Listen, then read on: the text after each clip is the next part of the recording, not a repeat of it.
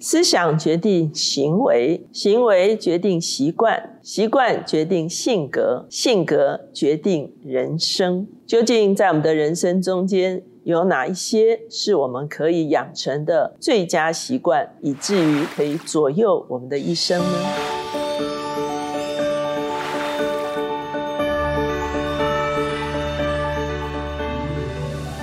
大家好，我是乔美伦老师，每周一次在乔氏书房和大家见面。今天是二零二二年的第一次啊，我们的乔氏书房。那今天我们的单元是快闪新书，今天给大家要介绍的这本书叫做《与成功有约》。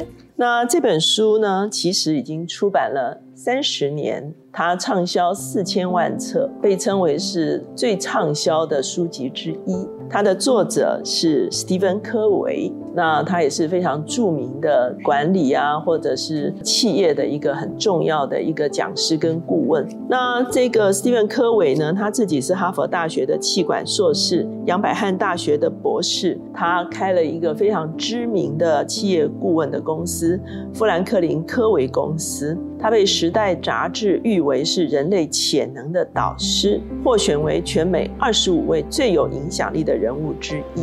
那另外一个共同的作者是西恩·科维，其实就是他的儿子。他的儿子呢，也是哈佛大学的气管硕士，目前就在这个富兰克林科维教育集团呢。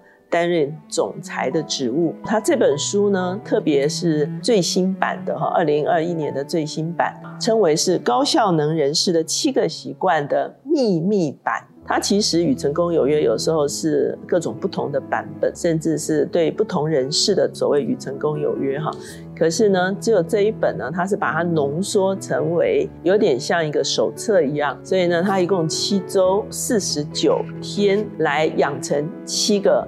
成功人士的好习惯。那他所提到的第一个习惯呢，叫做主动积极。那他特别发现，很多人在他的人生中间没有办法成功，是因为他们一直把自己视为一个受害者。也就是说，当他们遇见他们失败的经验的时候，他们往往把责任推给，也许是家庭，也许是师长。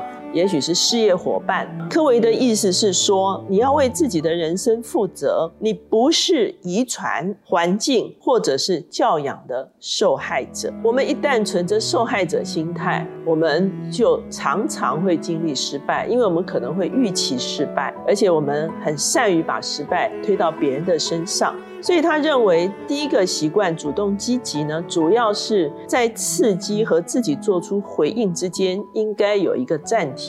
也就是说，别人可能激怒我们，可是呢，我们在被激怒的情况之下，做出的反应是什么，却是我们自己可以控制的。那被动的人呢，他是任凭外在来刺激或者是影响，产生一个反应哈。那当然就受控于外部的影响。可是如果我们暂停，而且我们自己思想好了，究竟我要做出什么样子的反应的时候呢？其实事情的结果往往不是因为那件事，而是因为我们的反应而有所不同哈。所以呢，他建议大家想一想自己的负面的模式，我们有哪些坏习惯会影响我们？那他认为不要说消极被动的话，如果我们经常说主动积极的话，其实会让我们感觉更强壮，而且呢，也会让我们自己更加的有行动力。那第二个习惯呢？他说要以终为始，也就是说，行动之前先定义结果。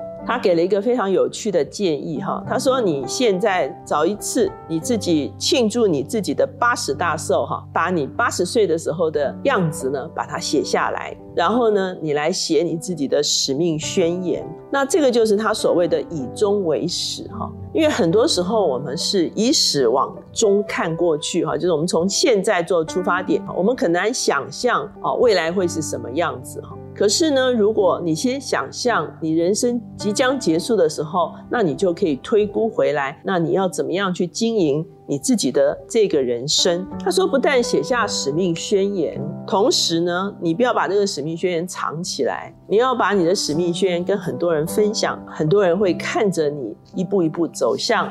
你所绘制的这个人生的图画。可是，在写使命宣言的时候呢，应该在人生的不同的角色上都有一个平衡的一个描绘，而不只是工作啊，不只是成就啊，包括你的家人啊，包括你的其他的生活的面向，其实都在这个使命宣言中间。第三个习惯呢，叫做要事第一，能够善用时间，而且设定目标。事实上，我们非常熟悉的一张表格哈。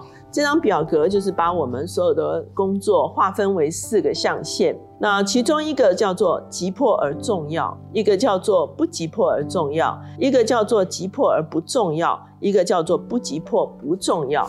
第一类事物是最重要的，那这样的事情呢，其实要预做准。备像我自己，事实上有任何事情进来的时候，我一定很清楚的把 booking 还有它的这个 deadline 都 booking 的很清楚哈，很清楚知道有些事情要在什么时间之前一定要完工或者是做到什么程度哈。那第二类事物呢是不急迫，可是却重要的。那这样的事情呢是你自己要主动出击的，因为它不急迫，好，它可能不会啊让你觉得马上要处理哈。可是呢你自己要主动来规划这些事情。主主动来发动这些事情，那这个时候呢，虽然看起来不急迫，可是却重要的事情，也同样可以在你的时间表中间往前滚动哈。那这个表格其实我相信已经帮助很多人哈。那他也认为说要每周做好规划，去掉不重要的事情，信守承诺，从个人成功一直能够在公众中间完成公众的成功，建立情感账户的存款跟提款。那习惯四呢是。双赢思维，他说要把别人的成功当做自己的成功，要避免匮乏的心态。所以匮乏心态就是喜欢比较啦，喜欢争竞啦，觉得自己受到威胁啦。要培养富足的心态，其实富足的心态就是一个安全感。我相信对我们基督徒而言，我们应该更相信我们有一位富爸爸，其实他有丰富的智慧跟资源支持我们的一生。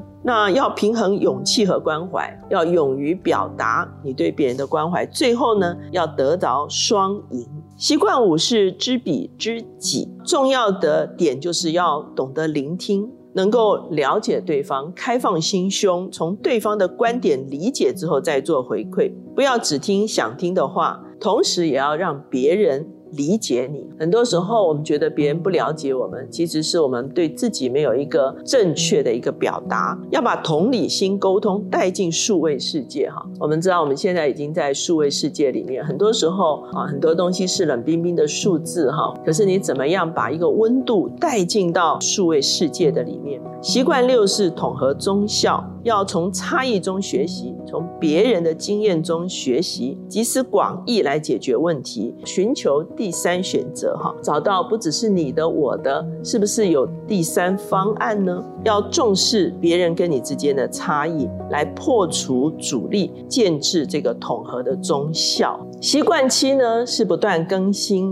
日复一日要不断的提升自己，要有强健的体魄，要灵性上不断的更新，提升心智，包括阅读，包括学习，拓展胸怀，加强感情的能力，把时间留给自己。多做思考，而且呢不受制于科技。那他的这个七个习惯呢，其实在他比较完整的书籍里面是比较大篇幅的来论说。而这篇的好处呢，每天用十分钟的时间来阅读，然后来思考，来重新养成自己新的习惯。一种行为模式一旦形成习惯，它其实对我们是一个很大的助力哈。所谓习惯，就是我们不需要再刻意为之哈。可是，在这个习惯养成之前，我们可能需要刻意为之。那当然，我们说它还有一本书叫做《第八个习惯》哈。第八个习惯是发现内在的声音，其实也是讲到我们要更深的进到自己的内在，认识自己，甚至聆听。